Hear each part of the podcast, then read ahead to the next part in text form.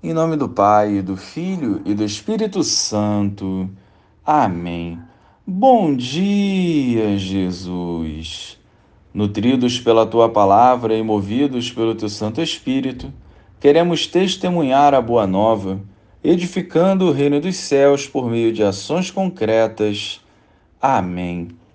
Ao descerem do monte, os discípulos perguntaram a Jesus: porque os mestres da lei dizem que Elias deve vir primeiro?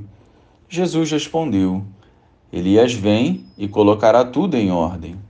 Ora, eu vos digo, Elias já veio, mas eles não reconheceram.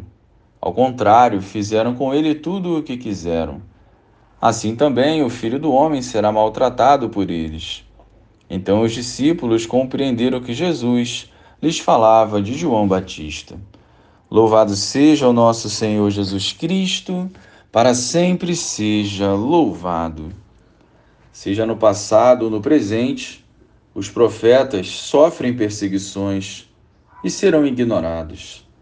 Nem sempre o mundo está aberto a acolher a voz e o direcionamento que vem de Deus.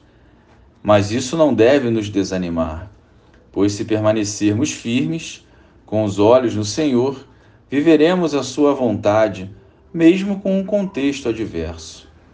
João Batista pagou com a própria vida por falar e viver a verdade.